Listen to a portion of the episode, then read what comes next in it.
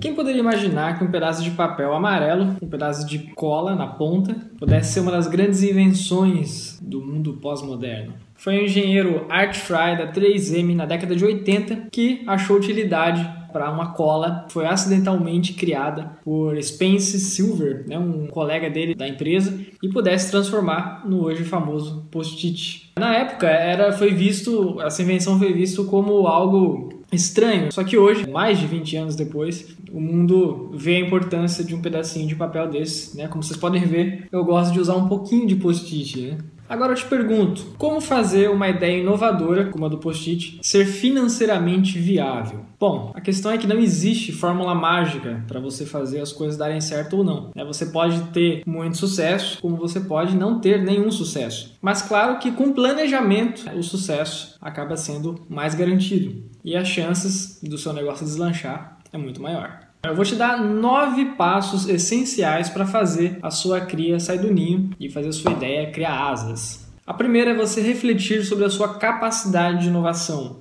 A segunda é analisar o mercado.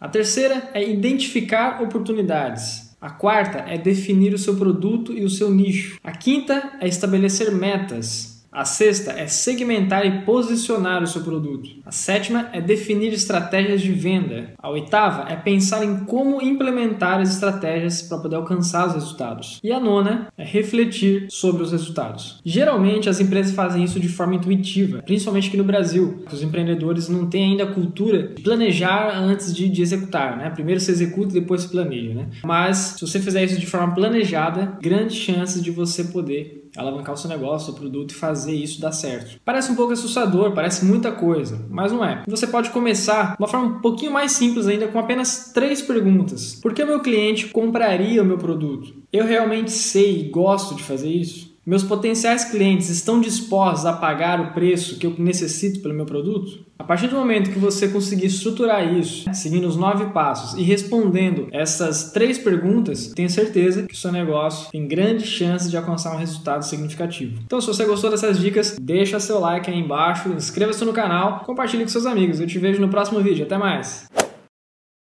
Olá, Rafael, Rafael aqui. E hoje quero te Como saber se você é uma pessoa empreendedora? Muito Bom, existem cinco características que é definem é se uma pessoa tem um comportamento empreendedor ou não.